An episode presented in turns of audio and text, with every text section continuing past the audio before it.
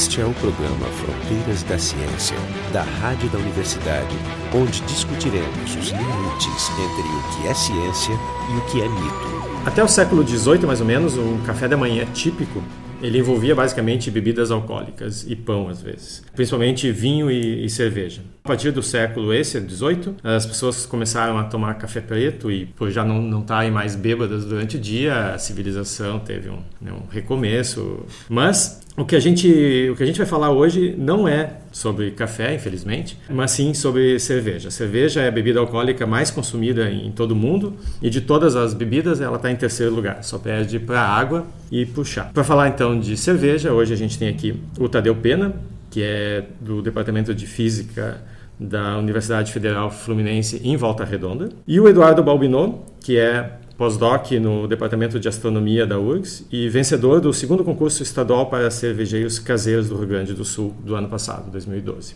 Então, vamos começar falando sobre o que é, como se faz cerveja.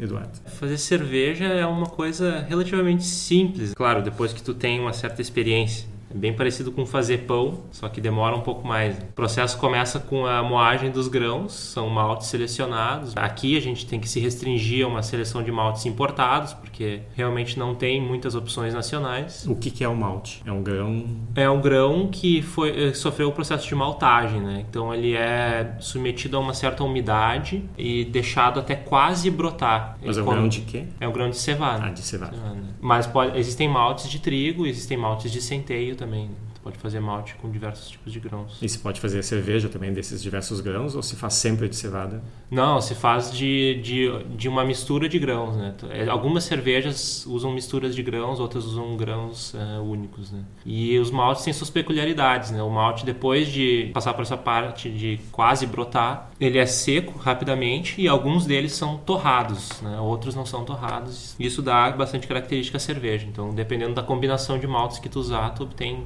certas características na cerveja. E depois, então, qual é, o, qual é a continuação do processo? Depois da, da, moagem, tu tem que fazer o processo de lavagem dos grãos, né? Tem que colocar os grãos é, numa, essencialmente numa panela com uma água a uma temperatura muito bem controlada. A temperatura nessa fase vai dizer bastante sobre a quantidade de açúcares fermentáveis que tu vai gerar no teu mosto depois que tu vai deixar para fermentação. E imagina também a quantidade de álcool que vai ter no produto E a final. quantidade de álcool, né? A, a, a, relação entre quantidade de açúcares fermentáveis é, é, direta com a quantidade de álcool.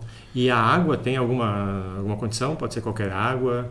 Ela precisa ter alguma composição, uma, sei lá, alcalinidade, alguma coisa? Ou qualquer água potável é, é, boa? É, se tu quiser fazer cervejas dentro de estilos rigorosamente estipulados, tu teria que usar a água muito bem controlada, a quantidade de minerais nessa, nessa água tem que ser muito bem conhecida. Mas para fins gerais, assim, tu pode usar simplesmente água, água potável filtrada e é o que a maior parte dos cervejeiros caseiros usam. Depois dessa etapa, tu tem que tu tem que lavar os grãos com água limpa para extrair totalmente os, os açúcares do, do grão e esse moço tu leva a fervura. Durante o processo de fervura, tu adiciona o lúpulo, tu adiciona especiarias, tu adiciona uh, mais açúcar para corrigir a receita se alguma coisa deu errado, fora de medida.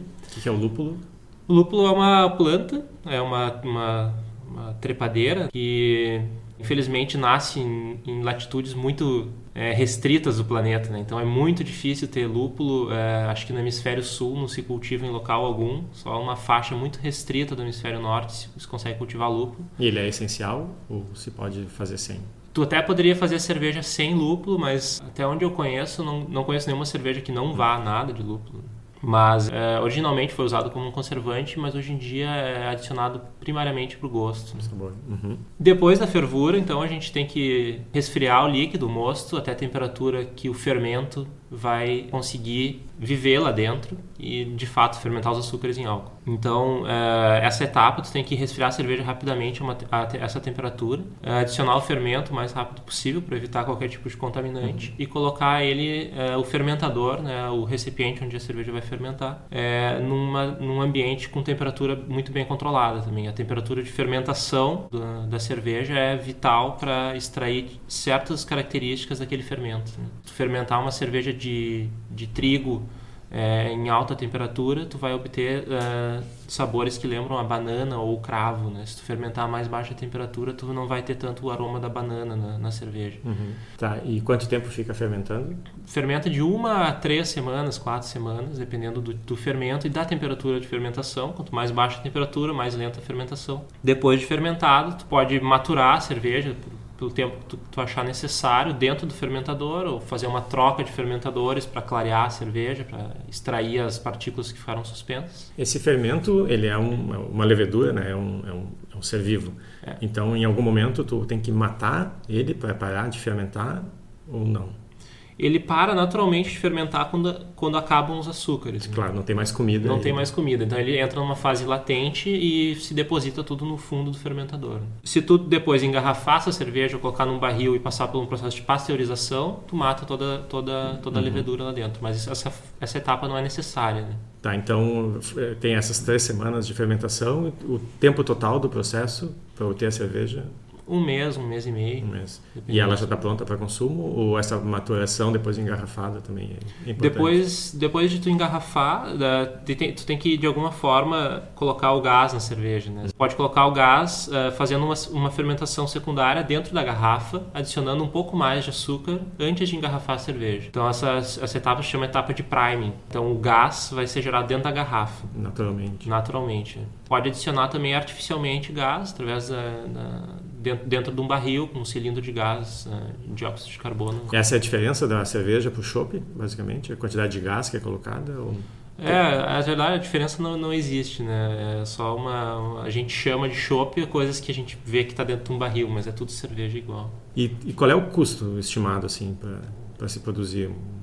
Por exemplo, existem custos associados a equipamentos complicados, difíceis de obter, muito caros e, e os custos com a, com a matéria-prima. Então, se tu puder dar uma ideia dessas duas coisas.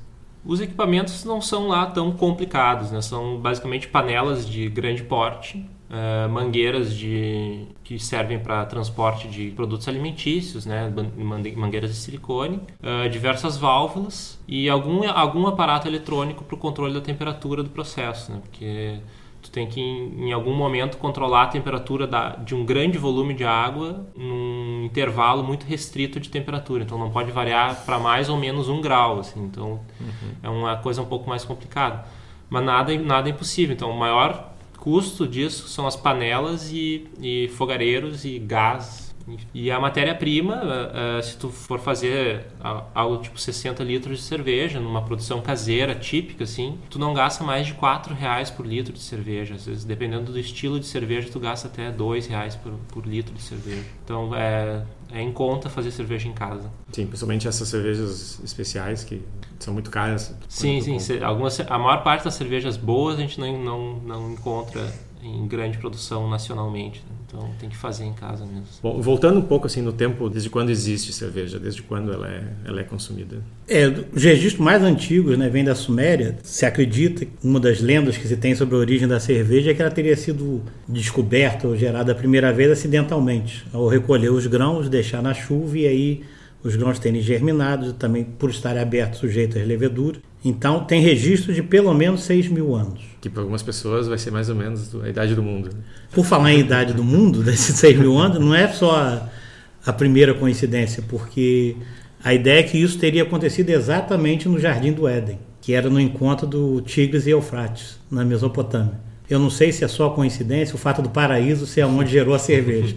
ou, ou é, é, o início da contagem. Do... O início da contagem começou por aí. Ou quando a vida começou a valer a pena ser vivida. Né? Exatamente, no sentido de paraíso. Na, na explicação do Eduardo, foi interessante nessa, nessa discussão que aparecem dois mitos que a gente conhece sobre cerveja. A primeira é da importância da água. Na verdade, historicamente, ela foi importante. Nos, isso há, há 300 anos atrás, por exemplo, a água da Tchecoslováquia, que na verdade quando tinha pouco controle sobre a qualidade da água, aí a qualidade natural era importante. Hoje em dia realmente a água é tratada e praticamente de todos os lugares você consegue água própria para fazer cerveja. Existe um mito parecido com a pizza. A única pizza que vale a pena no mundo é a pizza de Nápoles uhum. e lá se diz que aquela água que tem uma quantidade grande Sim. de calcário é a única que dá para fazer pizza. Né? Em cerveja a gente costuma dizer que a melhor cerveja é aquela que você consegue ver o chaminé da fábrica. Então é algo como o efeito tostines. Você tomando fresca, a cerveja fica boa. E ela é boa porque ela está fresca, então vai ficar fresca o tempo todo. Então é. Falando em fresca, depois de pronta a cerveja, ela melhora com o tempo como vinho ou ela tem um, um tempo ótimo para ser consumida depois degrada? E qual é o tempo máximo de, de, de conservação? Que... Depende da cerveja, na realidade. Se tu fizer uma cerveja, por exemplo, uma cerveja Indian Pale Ale, que é uma cerveja que vai muito lúpulo, é, tu quer consumir ela o mais cedo possível, porque tu quer preservar as qualidades do lúpulo. Uhum. Isso não quer dizer que tu não possa fazer uma, uma IPA, né, que é a abreviação do, do nome que eu disse, é, que vai envelhecer bem também, né? Mas realmente depende do que, que o, mestre cervejeiro quer obter. Né? Cervejas com mais álcool, uh, via de regra, envelhecem melhor que cervejas de, com menos conteúdo alcoólico. Então ela vai ganhando características dentro da garrafa, né? vai ganhando, ela oxida, ela ganha diversos sabores e aromas que não tinha quando ela estava fresca. E falando em, em, garrafa, faz alguma diferença a cor da garrafa? Ela ser verde, ser marrom? Ela pode filtrar, por exemplo, ultravioleta? Ou isso pode mudar o gosto?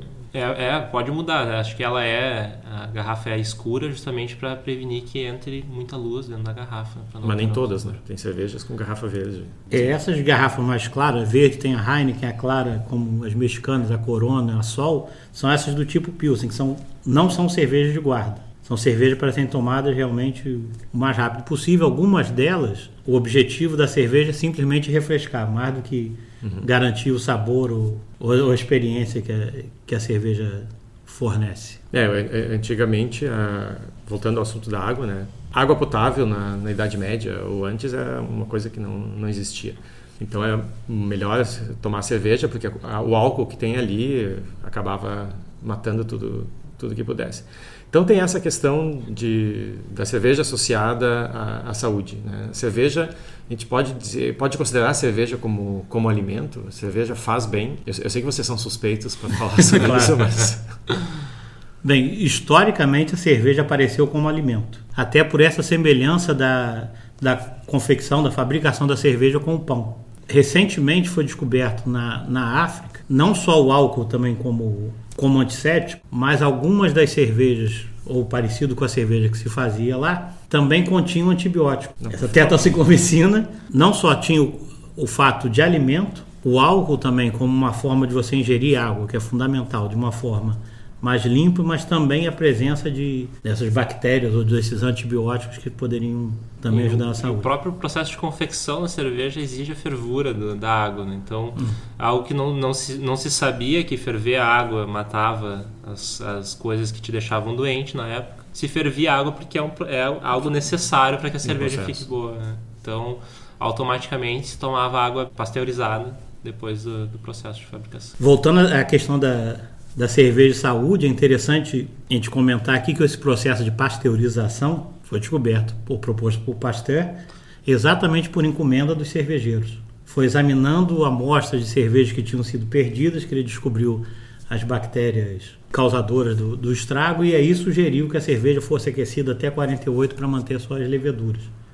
Então a pasteurização que a gente vê hoje em leite, em tudo, em todos os outros alimentos, na verdade, teve origem e motivação por causa dos cervejeiros franceses. E a, a levedura essa, ela, ela tem o mesmo nome da, da levedura que, é, que aparece no fermento do pão, por exemplo. É, existe alguma diferença entre essas leveduras ou eu posso pegar uma levedura de pão e fazer cerveja e pegar uma levedura de cerveja e fazer pão? Ou seja, existe uma, uma cultura de cultivação de diferentes cepas de levedura para diferentes tipos de cerveja ou eu deixo uma bacia com água e fermento e a, o esporo que cair ali eu uso e isso dá uma cerveja boa igual. Ah, existem, existem centenas ou até milhares de cepas da, da, do mesmo microorganismo e eles são caracterizados basicamente por sobreviverem e consumirem diferentes tipos de açúcar em diferentes quantidades, sobreviverem a, uma, a um dado limite de temperaturas também uh, ter uma certa tolerância ao teor alcoólico do, do meio onde eles estão.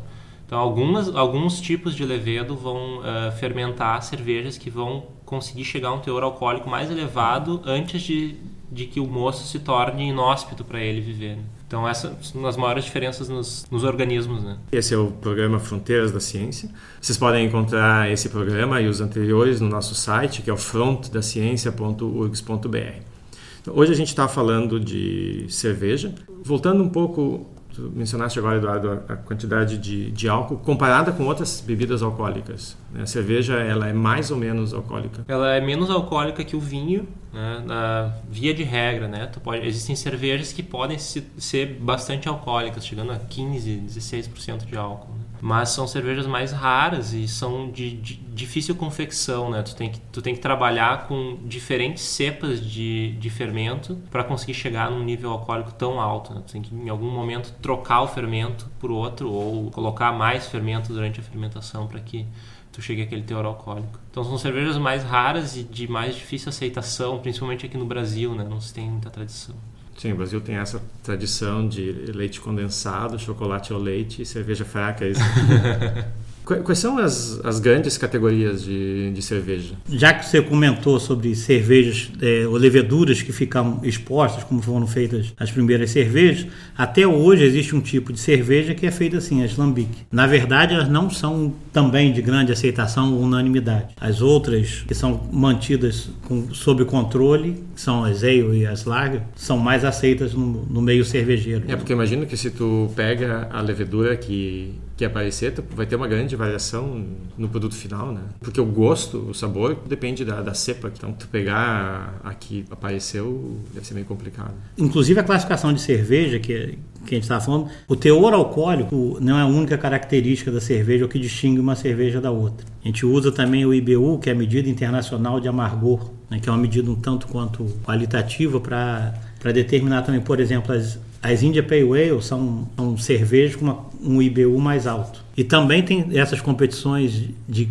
quem consegue fazer as cervejas mais amargas ou as mais alcoólicas. Essa, tá, então tem essas grandes categorias que são a, a Ale e a, a Lager, as Lambic, né, que são, mais, são feitas com expostas. Agora, dentro de cada uma delas, da Ale e da Lager, que difere pela, pela fermentação. Né, Exatamente de, como a ale e a lager são, daí são, são duas espécies diferentes de micro-organismos que fermentam elas. Né? As ales fermentam com o mesmo fermento que o, que o pão fermenta, o Saccharomyces cerevisiae, e as lager fermentam com uh, Saccharomyces uh, pastori, pastorenses, eu acho. Eu não lembro exatamente o nome. Que na realidade ficou, ficou se sabendo que foi uma, uma mutação do Saccharomyces cerevisiae que aconteceu com um microorganismo aqui da América do Sul. Então, uma mutação entre o, o microorganismo que veio lá da Europa, o cerevisiae, veio aqui para a América do Sul, sofreu uma mutação e voltou para a Europa e virou o fermento favorito dos alemães para fazer cerveja, é, tipo lager. Isso é recente, essa mutação? Essa Migração seguida de mutação? Ela vem da, da descoberta das Américas, né? Acredita-se que veio de, de um microorganismo que vivia Patagônia. no carvalho chileno, né? Na, e aqui se faz com, a, com esse aí é a lager. É a lager. lager. As primeiras lager datam, acho, de 1550, não é algo tão recente. Elas foram descobertas exatamente porque naquela época era difícil o controle das condições. Então foi baixada uma, uma portaria, uma lei que a ale só ia ser produzida durante uma época do ano. Nessa que deveria ser produzida uma época do ano, ela era estocada nas cavernas dos Alpes que conseguiam manter a temperatura mais baixa por mais tempo. Exatamente nessa da temperatura mais baixa foi aonde se difundiu a cepa que veio da, da América do Sul. Então foi também uma descoberta um tanto quanto acidental. Né? Você usa para armazenar ale e descobre as largas. Vamos, vamos tentar falar um pouco sobre a, a ciência da, da, da, cerveja, né? Eu vi que existem várias questões, por exemplo, relacionadas à física da cerveja. Então, uma delas que parece interessante é a questão das bolhas. Tanto a, a origem, por que as bolhas se formam no momento que a gente abre a cerveja, e sobre o movimento das bolhas que em algumas situações elas parecem descer e não subir como a gente normalmente espera. Interessante é você descobrir a motivação de estudar isso daí. A motivação, eu imagino é. que seja comprar cerveja e dizer que é para fazer, fazer pesquisa. Não? Claro, é, essa a nossa motivação. Exemplo, se você está acostumado a tomar essas cervejas standard, que a gente costuma tomar aqui, as Standard American Lager, é muito comum você chegar num bar e pedir a cerveja sem o colarinho. Nas outras cervejas é o contrário. A, a espuma é que mantém a temperatura, ajuda a manter a temperatura, aromas. Então, a, o creme, como, como a gente chama, né, é também algo importante na hora da, da degustação da cerveja. Uma das cervejas que tem um creme de aparência mais bonita é exatamente a Guinness, da Irlanda. E esses artigos, a maioria dos artigos que envolvem estudo de bolhas, você vai olhar, são de físicos irlandeses. Um, um dos artigos recentes que eu vi, quer dizer, a bolha na champanhe que já tinha tentado estudar era reconhecido. A champanhe não produz a bolha, quem produz é a ranhura do copo. Então tem, tem processos semelhantes também. E, inclusive esse efeito que é mais evidenciado na Guinness, da, da espuma, é, do, do creme subir ou descer das bolhas, é exatamente porque também a cerveja, cada tipo de cerveja exige um tipo de copo, um tipo de taça diferente para ser degustado. Só um esclarecimento, quando tu fala em que na champanhe é a ranhura que produz, é, é no sentido de que aquilo ali é um centro de, de nucleação, onde se juntam as moléculas que estão dissolvidas na, na, bebida isso. e formam uma microbolha que, que vai crescendo. Mas não é que o, a fenda ou a ranhura produza o é, gás. É verdade. É. O que eu digo é que não adianta você mexer na fórmula da champanhe para produzir mais, mais bolhas se não, se não é servido no, copo adequado. Então esse da, da Guinness, o efeito é exatamente do formato do, do copo da Guinness Tip, que tem que é mais largo em cima do que embaixo. A gente conhece simulações que são feitas com copo invertido e aí o efeito já não, não aparece.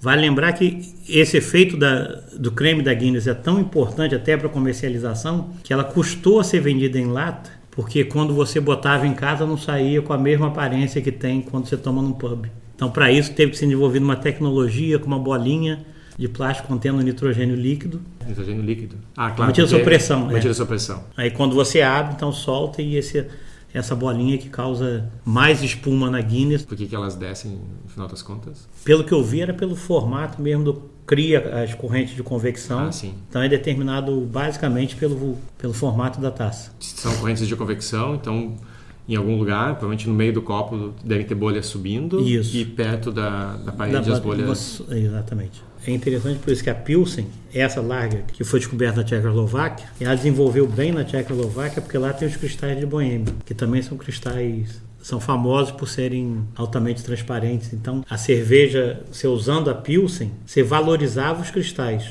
A cerveja ale, ela por conter mais, mais das leveduras oferecer fermentação mais alta, elas são tipicamente opacas ou turvas. A Pilsen é mais clara e transparente. E aí feita em cristais transparentes, ela é valorizada. Então ela é visualmente mais apelativo. Inclusive isso também parece ser um dos, um dos apelos de por que, que a Pilsen acabou mesmo saindo depois né? sendo uma receita mais recente em termos de, historicamente de cerveja, por que ela acabou dominando o mercado. É mais fácil de produzir e também visualmente é mais, é mais apelativo. Eu, eu sei também que tu, Tadeu, tem feito experimentos hum. com, com cerveja. Podia contar um pouco do que consiste? Posso. Esse é, esse é um experimento que é fácil de ser realizado. Você pode, inclusive, realizar no bar, de preferência antes de tomar cerveja, porque a chance de dar errado depois é maior. Mas é um efeito que eu vi algum tempo atrás. Eu sou por um professor que era: se você pegar duas latas de cerveja fechadas e chacoalhejar uma delas para criar espuma, e botar as duas para rolar num plano inclinado, pode ser uma mesa de bar. A cerveja que contém espuma, que foi chacoalhejada, ela leva mais tempo para descer do que a outra. Tem que dizer também que se, hum. se soltar as duas latas antes de chacoalhar, elas, elas levam, elas levam o mesmo tempo. Elas chegam Isso. juntas no final. quer dizer, tu pega a mesa, levanta um lado, hum. deixa as latas rolar mesa abaixo Isso. e elas chegam juntas. Isso. Aí tu sacode uma, sacode e uma, sacudiu, chega depois. Chega depois. Isso sistematicamente. A gente repetiu isso com água, com água o efeito não ocorre, com refrigerantes gasosos, né, que geram espuma o efeito é menor e esse efeito é bastante, é bastante visível. Então a gente procurou analisar, primeiro a gente fez a análise do movimento todo da lata no, no plano, e na verdade não diferem muito depois de, de, de algum tempo, parece que só na parte inicial é, é, diferente. E depois nós acabamos por filmar a cerveja chacoalhada e a outra não, num, num recipiente transparente, e a gente nota que quando não é chacoalhado, o líquido de dentro da, do recipiente praticamente não se move. Então a energia que, que tem para o movimento dessa latinha sem ser chacoalhada é basicamente o movimento de rotação da lata. Tá, então tu quer dizer que ela vai rolando, a lata, lata a lata desliza, mas aquele líquido, como líquido. ele não está colado na, Exatamente, na, ele, fica ele fica parado. Fica parado. Então toda a energia é usada para a rotação da lata. Já quando você tem espuma, aumentando a viscosidade do líquido, o líquido como um todo se move, principalmente no no início do movimento. Então você tem aquela energia que você tinha que era potencial, né, porque o plano estava inclinado, passa a ser agora dividida entre a rotação da lata mais o movimento interno de todo o líquido. Aí, a partir daí, enquanto o líquido não se ajeita, energia é gasta para movimentar o líquido. Claro, as duas elas tinham a mesma energia inicial. Isso, né? soltos da mesma E altura. quando elas começam a gerar, um pedaço dessa energia disponível é gasta para fazer o líquido gerar. Isso. Então sobra menos para a lata gerar, então ela chega depois. Chega depois. Então a espuma serve como se aderisse, fizesse o líquido aderir à parede com ela movimentar. Né? E por que que no refrigerante não acontece? Qual é a diferença básica? Não, é só porque a espuma só produz menos espuma. O, importan o importante ali é a espuma, não é o gás. A gente já fez com suco gasoso ou com água gasosa. Isso não acontece. E a espuma, água com detergente acontece. Sim, basicamente co- coisas que retêm a espuma. Então, Isso, coisas que retém. E é incrível que você pode fazer isso minutos depois que você chaculejou. A espuma da, da cerveja tem uma persistência, aliás, é uma das, das coisas que são observadas quando você degusta cerveja, a persistência da, da espuma. E essa persistência é da ordem de minutos. Então você pode realizar o experimento, você pode saculejar a lata escondido e depois apostar e dizer: Ó, eu sei qual que vai chegar primeiro. E você aposta naquela que não foi saculejada. Porque isso aí retém ainda durante um bom tempo. E aí, claro, essas cervejas como a Guinness, tipo Stout, que tem espumas persistentes, são as ideais para realizar o truque. Então é basicamente como aquelas experiências que são feitas com ovos, né? Que tu bota o, o ovo para girar e tem que Ah, saber se o ovo, identificar se foi ovo cozido, foi cozido ou não. É. né? E, e tu conhece alguma outra, alguma, algum outro experimento feito usando cerveja como ingrediente básico? Os principais que a gente tem visto são exatamente esses da produção de espuma. Tem um mais recente que era visando também mudando o formato da lata, buscando produzir mais espuma. Porque essa é uma diferença entre a gente aqui no Brasil é muito mais comum você tomar cerveja de garrafa, na verdade, ou de garrafa ou de lata, que não tem muita, em princípio não tem muita diferença de, de sabor entre a garrafa e a lata. Isso já foi bem resolvido já há algum tempo. Inclusive as primeiras latas de alumínio foram essas, foram para cerveja também. Né? Não para refrigerante. Agora, ou a cerveja que você toma na torneira, como te chamam, um tap, essas. E essas visualmente são muito mais apelativas, saem na pressão, etc. Então, basicamente o que se procura hoje em cerveja, nessa, além de toda a química ou de novas receitas, buscar mais álcool para alguns desafios ou buscar sabores diferentes, é exatamente você ter uma aparência melhor. Tem que dizer também que o, o campo de, de estudos né, de espumas em física é. Hum. É, não se restringe às, às, cervejas, tem, tem aplicações recentes em, em culinária. Então, tem a, tem a, escola espanhola de, de culinária que utiliza essas transformações de comida em, basicamente em espumas, que também tem bastante interesse nessas, nessas pesquisas. Mas os resultados que se obtêm, eles são, eles são mais gerais. A gente tem estruturas semelhantes às espumas em tecidos, em tecidos celulares, em arranjos de, de supercondutores, em, por exemplo, no chão, quando tem um período de seca e, e, o chão resseca, ele também se divide em células tão parecidas. Então, esse, esse, essa área que estuda a geometria desses sistemas, que pode ser em duas dimensões, como no tecido celular, ou em três dimensões, como na, na espuma de cerveja, é uma área ativa de, de pesquisa. Né? Vale, vale lembrar que inclusive influenciando em arte. O Palácio da Natação das Olimpíadas de Pequim, que tinha o formato de espumas, elas seguem exatamente as equações matemáticas que minimizam a cobertura do espaço no formato de espuma. Ah, interessante.